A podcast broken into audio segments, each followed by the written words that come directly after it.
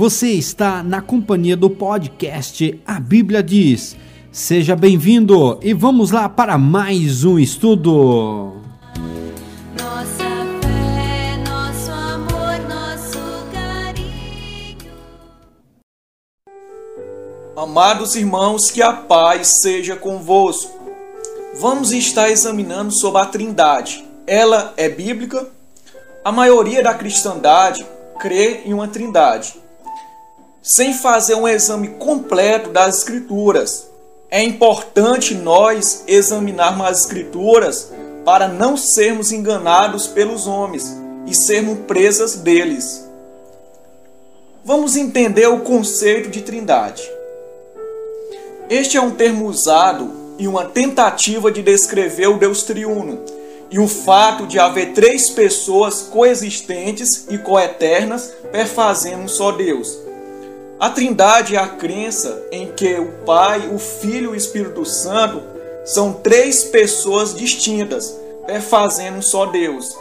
E essas três pessoas estão em eterna comunhão, sendo que Jesus sempre existiu, Jesus é eterno como o Pai e o Espírito Santo também. Vamos examinar essa teoria ou esse dogma se realmente ele tem algum fundamento bíblico. Trindade. A unidade de Deus é composta. Jesus é Deus, o Espírito Santo é uma pessoa. Os trinitarianos dizem que na divindade existe três pessoas distintas. Individualmente, cada um é Deus. O Pai é Deus, o Filho é Deus e o Espírito Santo é Deus.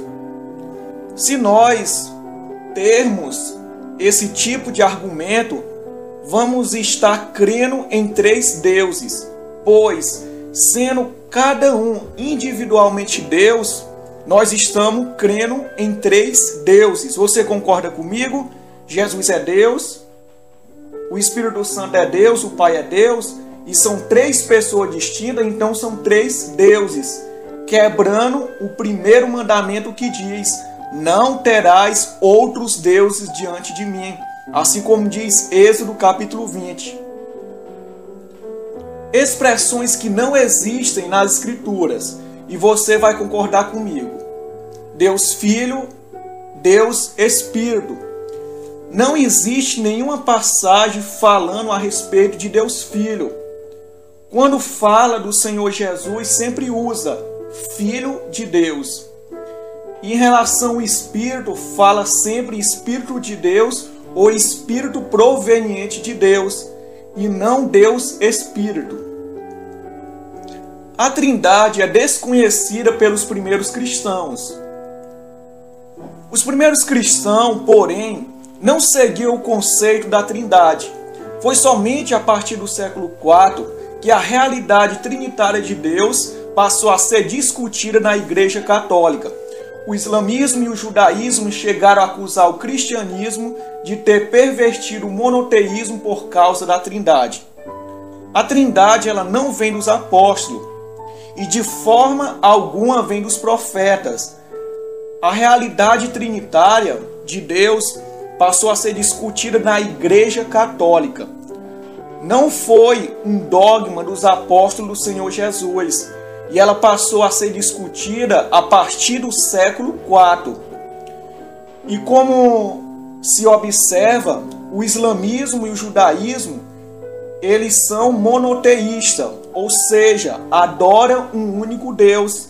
E eles acusaram o cristianismo de ter pervertido o monoteísmo, pois se na Trindade individualmente cada um é Deus, então são três deuses quebrando os mandamentos de Deus. Aqui nessa imagem observa-se uma trindade.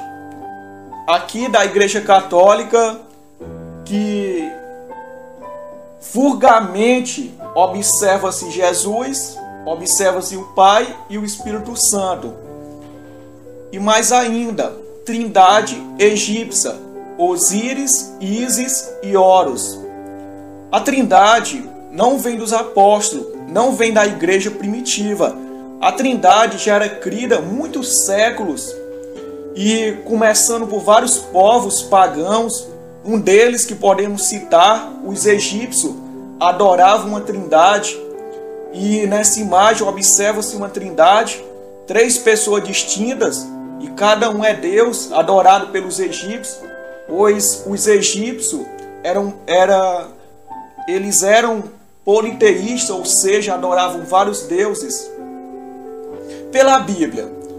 Vamos pela Bíblia entender a realidade que vem para entendermos sobre Deus.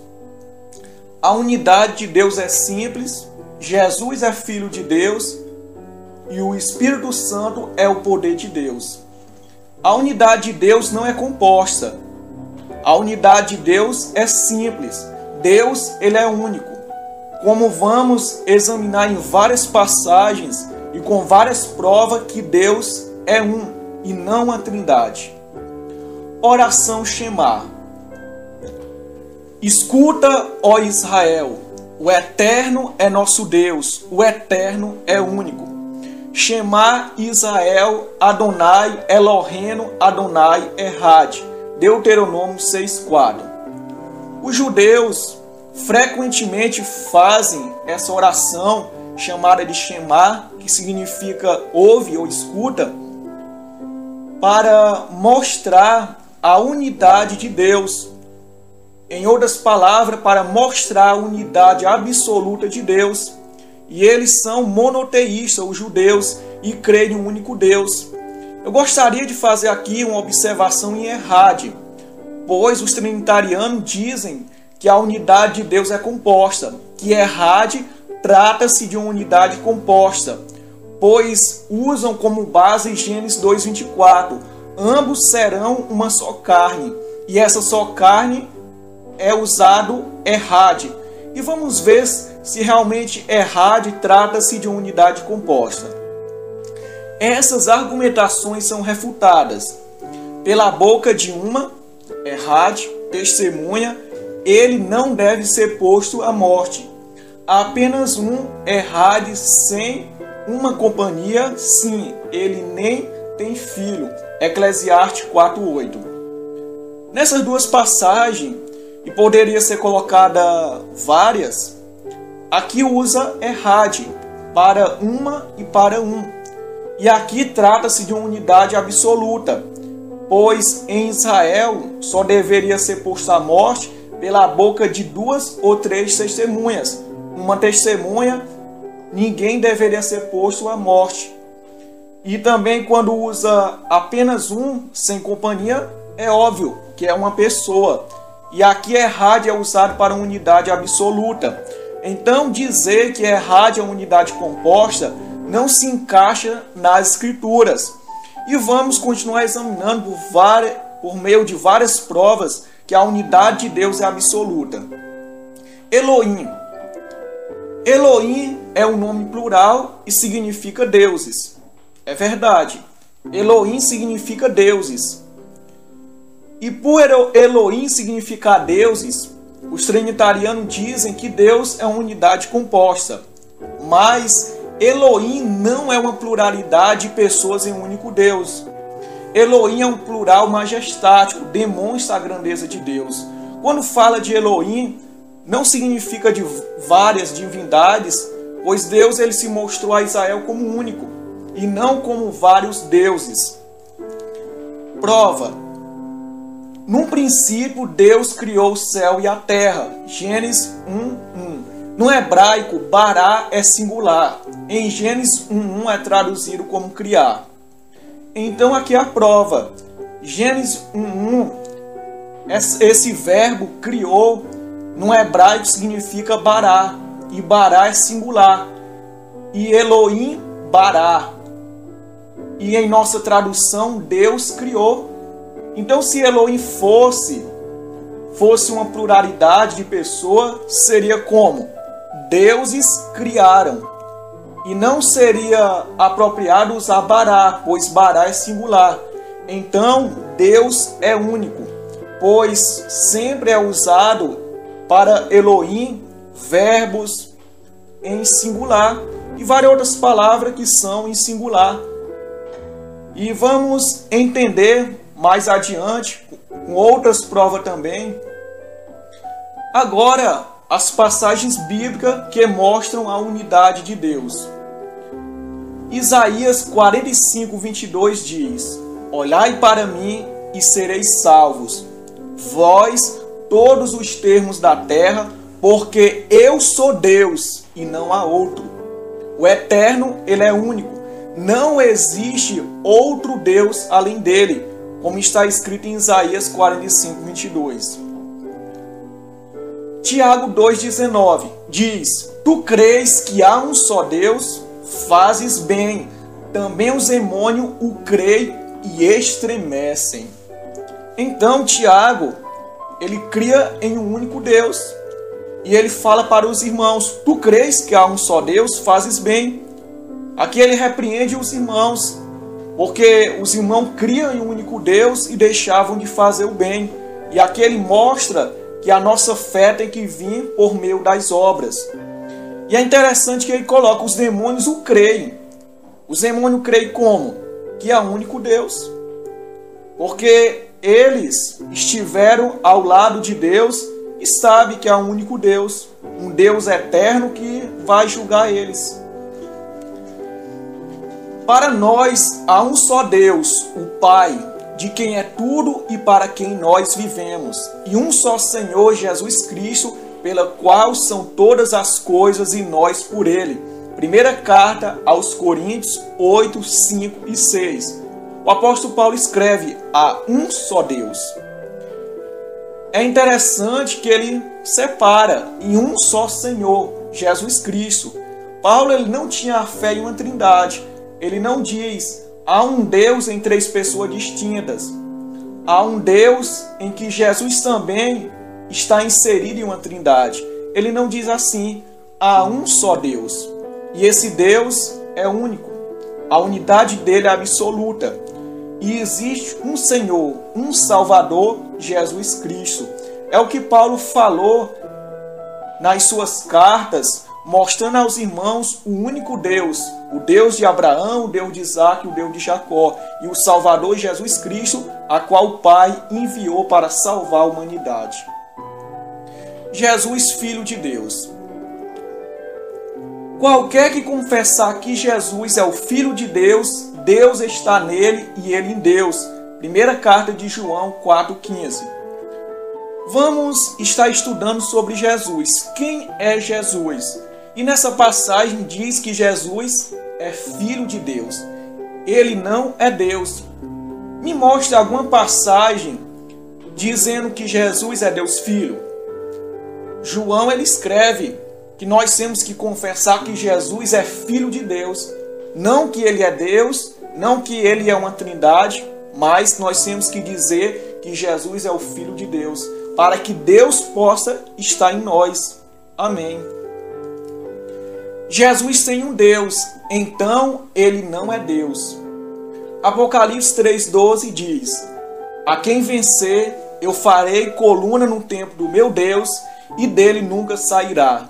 Escreverei sobre ele o nome do meu Deus e o nome da cidade do meu Deus, a nova Jerusalém, que desce do céu do meu Deus, e também o meu novo nome.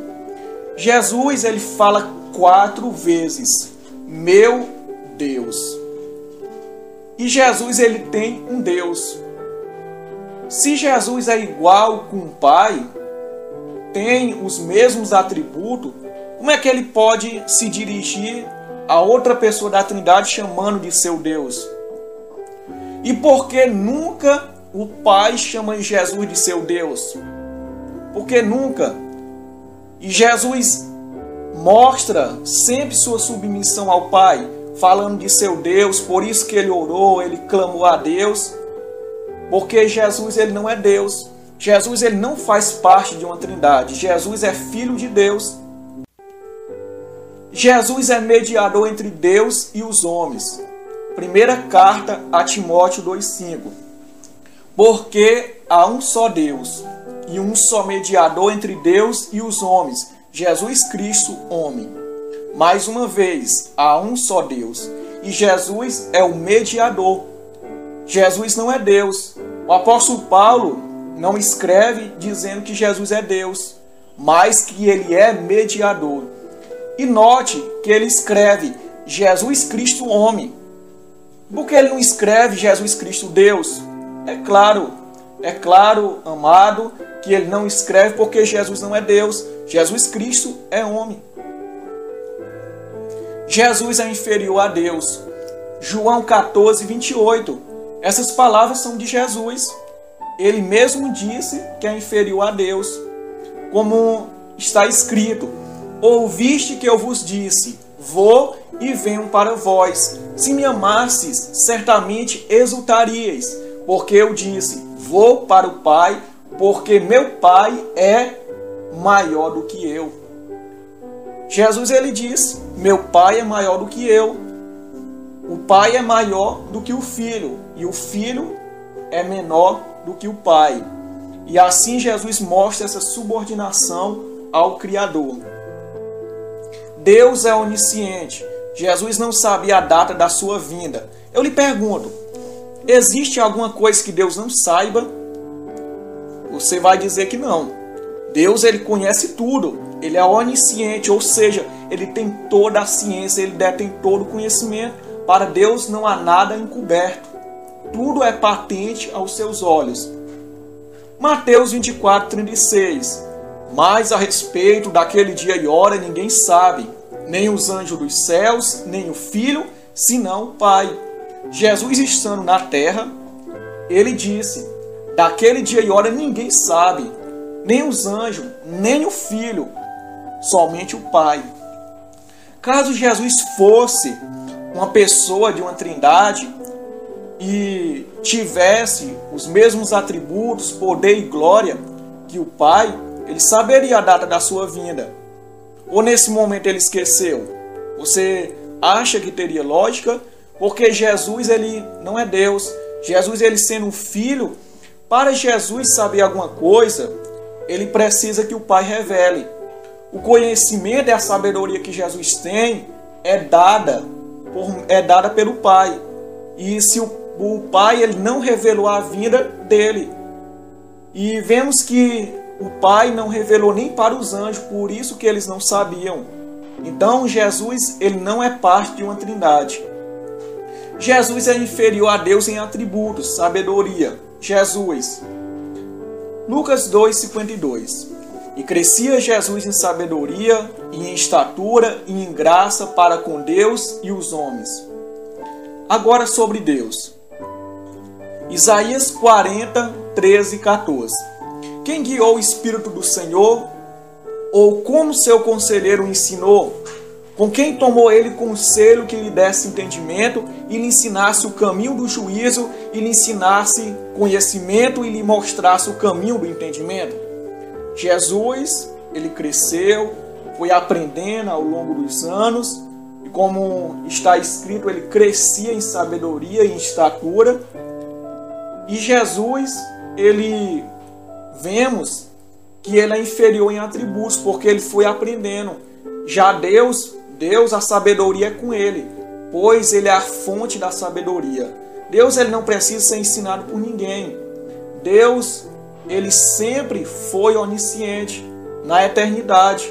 Não houve, não houve nenhum momento que ele não soubesse de nada, pois ele é eterno e a sabedoria está com ele pela eternidade. Jesus morreu, Atos 5, 30 e 31. O Deus de nossos pais ressuscitou a Jesus, a qual vós matastes, suspendendo-o no madeiro. Deus, com a sua destra, o elevou a príncipe e salvador, para dar a Israel o arrependimento e remissão dos pecados. Agora sobre Deus. Primeira carta a Timóteo 1,17. Ora, ao Rei dos séculos, imortal invisível, ao único Deus sábio seja a honra e glória para todos sempre. Amém. Existem músicas que falam que Deus morreu, mas eu pergunto onde está escrito que Deus morreu? Não existe nenhuma passagem. Quem morreu foi o Filho, foi Jesus.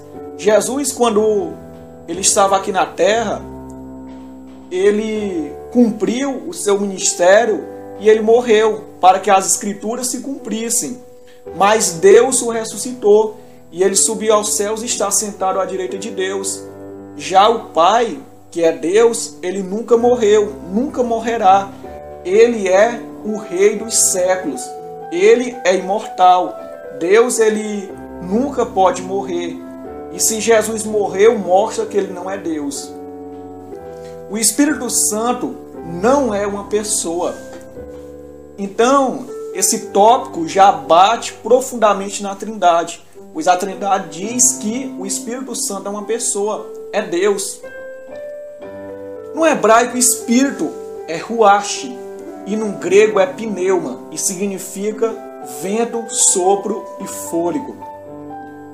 No hebraico e no grego, quando fala de espírito, sempre mostra o espírito com característica impessoal, vento, sopro e fôlego. Vamos ler algumas passagens. Vento. E de repente veio do céu um som, como de um vento veemente e impetuoso, e encheu toda a casa em que estavam assentados, e todos foram cheios do Espírito Santo. Aqui, os apóstolos reunidos no dia de Pentecoste, eles ouviram que primeiro um vento, um vento veemente, um vento impetuoso, e depois eles foram cheios do Espírito Santo. Então mostra que o Espírito Santo tem característica impessoal. Ele é simbolizado por um vento, ou seja, a manifestação do poder de Deus nos apóstolos. Sopro. João 20, 22. E havendo dito isto, assoprou sobre eles e disse-lhe: Recebeu o Espírito Santo. Jesus, ao ressuscitar, ele assoprou sobre eles o que? O Espírito Santo. Como o Espírito Santo pode ser assoprado se é uma pessoa? Como é que uma, uma pessoa da divindade pode assoprar outra? Não tem sentido, pois o Espírito Santo é o poder de Deus. Fôlego. Gênesis 2:7. E formou o Senhor Deus o homem do pó da terra e soprou em suas narinas o fôlego da vida e o homem foi feito alma vivente. O homem foi feito do pó. E Deus soprou em suas narinas o fôlego da vida. E o homem tornou-se alma vivente. Em outras traduções fala de espírito, pois espírito é o mesmo fôlego. Para o homem ser uma alma vivente, ele tem que ter o espírito, ou seja, o fôlego, o fôlego circulando nas suas narinas, nos seus pulmões, no seu sangue. Passagens em que o Espírito Santo é omitido. Ex existe muitas passagens falando sobre o Espírito Santo, mas também tem outras em que ele é omitido. Como está escrito, João 17:3. E a vida eterna é esta que te conheçam a ti só, por único Deus verdadeiro e a Jesus Cristo a quem enviaste. Para nós sermos vida eterna, é necessário nós conhecermos um único Deus, e diz verdadeiro, e conhecer a Jesus Cristo. E por que faltou o Espírito Santo? Se são três pessoas distintas em comunhão, que são eternos, são coexistentes, e por que faltou o Espírito Santo? Se, se a vida eterna é tão importante, por que Jesus não cita o Espírito Santo? Porque quando ele fala de Deus, ele já está dando referência ao Espírito Santo. Pois o Espírito Santo vem de Deus. E se nós cremos em Deus, ele concede o seu Espírito e não uma pessoa distinta. E quando fizerte por palavras ou por obras, fazei tudo em nome do Senhor Jesus, dando por ele graças a Deus Pai. Colossenses 3,17. Tudo que nós for fazer, nós temos que fazer em nome de Jesus e dando graças a Deus Pai. O Espírito Santo é omitido porque ele não é uma pessoa, porque ele não é Deus. Ele é a força atuante que vem de Deus. Apocalipse 14, 1. E olhei, e eis o cordeiro em pé sobre o monte Sião, e com ele 144 mil, que, não tra que traziam na fronte escrito o nome dele e o nome de seu pai. Os 144 mil, nessa revelação, tem escrito o nome de Deus e o nome do Cordeiro, o nome de Jesus. O Espírito Santo não é citado, digo mais uma vez, porque não é uma pessoa, ele não é Deus. E para entendermos, existe três existe duas pessoas.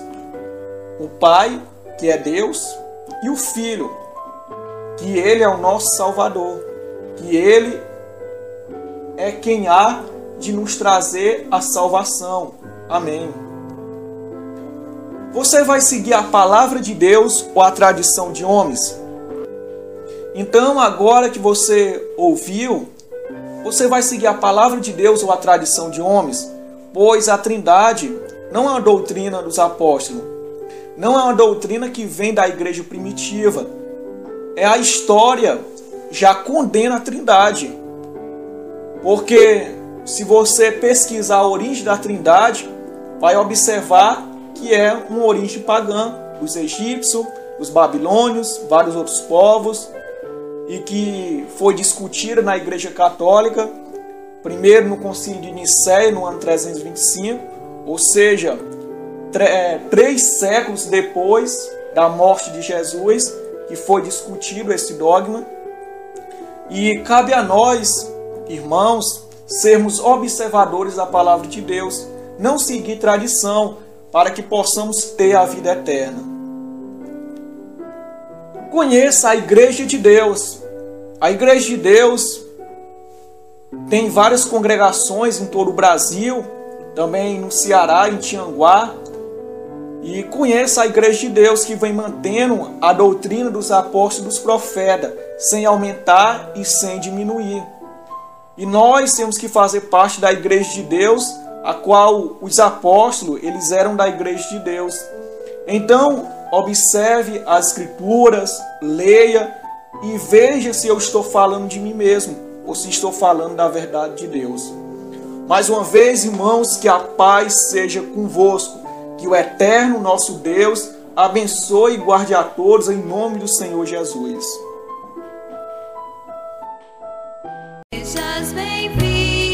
Você ouviu o podcast A Bíblia Diz. Muito obrigado pela sua companhia e que Deus abençoe a sua vida.